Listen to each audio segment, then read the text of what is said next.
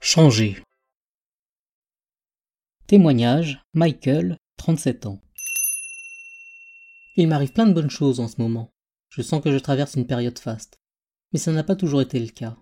J'ai beaucoup changé en dix ans. J'ai progressé. Je me sens bien dans ma peau aujourd'hui. Pour y parvenir, j'ai vécu seul. Cela m'a permis de réfléchir, de faire le bilan, de voir ce que je pouvais changer pour aller mieux. Par exemple, j'ai longtemps eu tendance à faire confiance trop rapidement aux gens. Cela m'a valu beaucoup de déceptions. Je croyais que j'allais avoir le contrat du siècle, ou que j'avais rencontré enfin la femme de ma vie.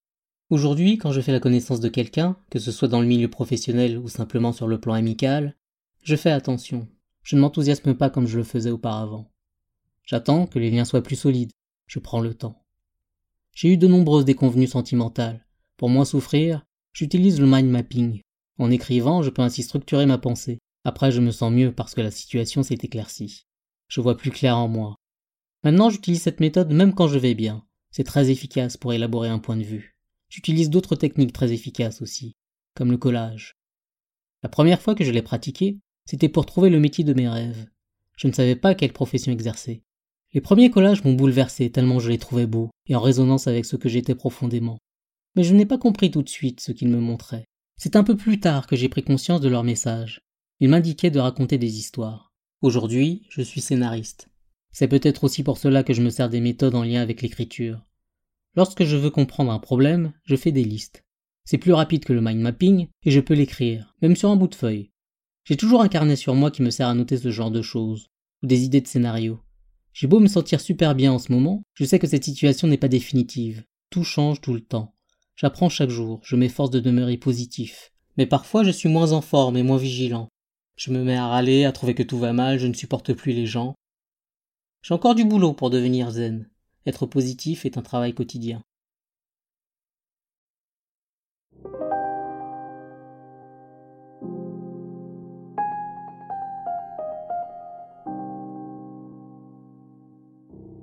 Pour déconditionner notre esprit trop souvent pessimiste, appliquons la méthode des phrases positives. Il s'agit de transformer nos propos négatifs en tournures positives qui ne seront pas en contradiction avec ce que nous pensons intimement. Pour dénouer un blocage, ou pour clarifier une situation, nous pouvons par exemple écrire ce que nous ressentons. Le fait de l'écrire va débloquer des choses et nous permettre de trouver des solutions. L'écriture apporte une mise à distance. Nous nous impliquons moins dans l'événement. Écrire déclenche un processus de résolution. L'art de la visualisation peut aussi libérer les tensions et renforcer la confiance. Essayons là tout d'abord sur des événements à venir, simples. Par exemple, nous devons prendre la voiture pour nous rendre dans un quartier très encombré, et nous redoutons de ne pas trouver de place pour nous garer. Respirons, détendons-nous, et visualisons-nous. Nous arrivons en voiture dans la rue, nous roulons doucement, nous apercevons un clignotant, une place se libère. Elle est pour nous. Pour que cela fonctionne, nous devons y croire. Et ça marche. Martin Seligman, spécialiste de la psychologie positive, a mis en lumière trois critères pour vivre dans l'optimisme la permanence, le particulier et l'espoir. Ainsi préférons J'ai toujours de la chance. Ah, j'ai de la chance aujourd'hui. Soyons précis. Martin est injuste. Et non, tous les directeurs sont injustes. Préférons Il y a de fortes chances pour que cela ne soit pas grave. Ah, il y a de fortes probabilités pour que cela soit un cancer. Lisons des contes. Les contes détiennent la sagesse, ils ont traversé les âges, portés uniquement par la parole. Ils se sont transmis ainsi, ce qui montre qu'ils sont incroyablement vivants. Les contes renferment des vérités accessibles à tous. Chacun y puise selon son besoin de connaissance. Les contes nous parlent de la vie, de l'être humain. Ils nous aident à franchir des étapes. Ils nous montrent le chemin pour devenir plus conscients et plus heureux.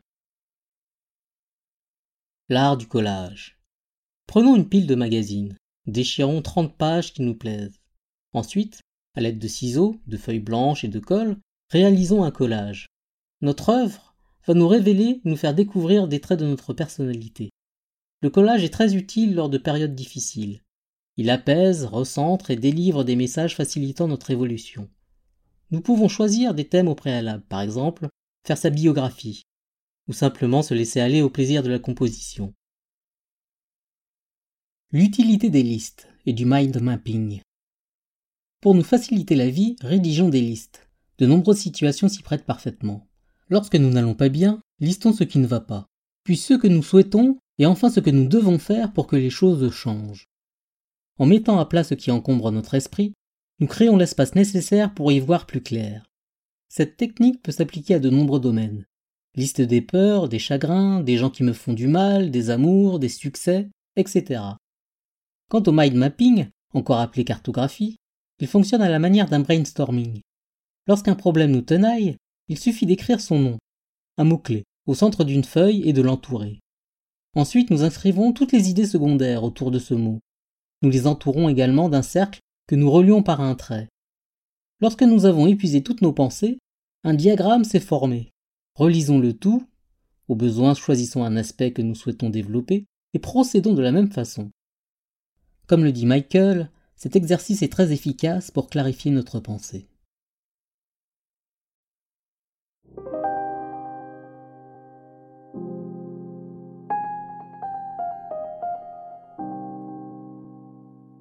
À retenir. Soyons positifs. Pour demeurer optimistes, sachons transformer nos pensées négatives. Trouvons la phrase qui va nous permettre de changer notre point de vue.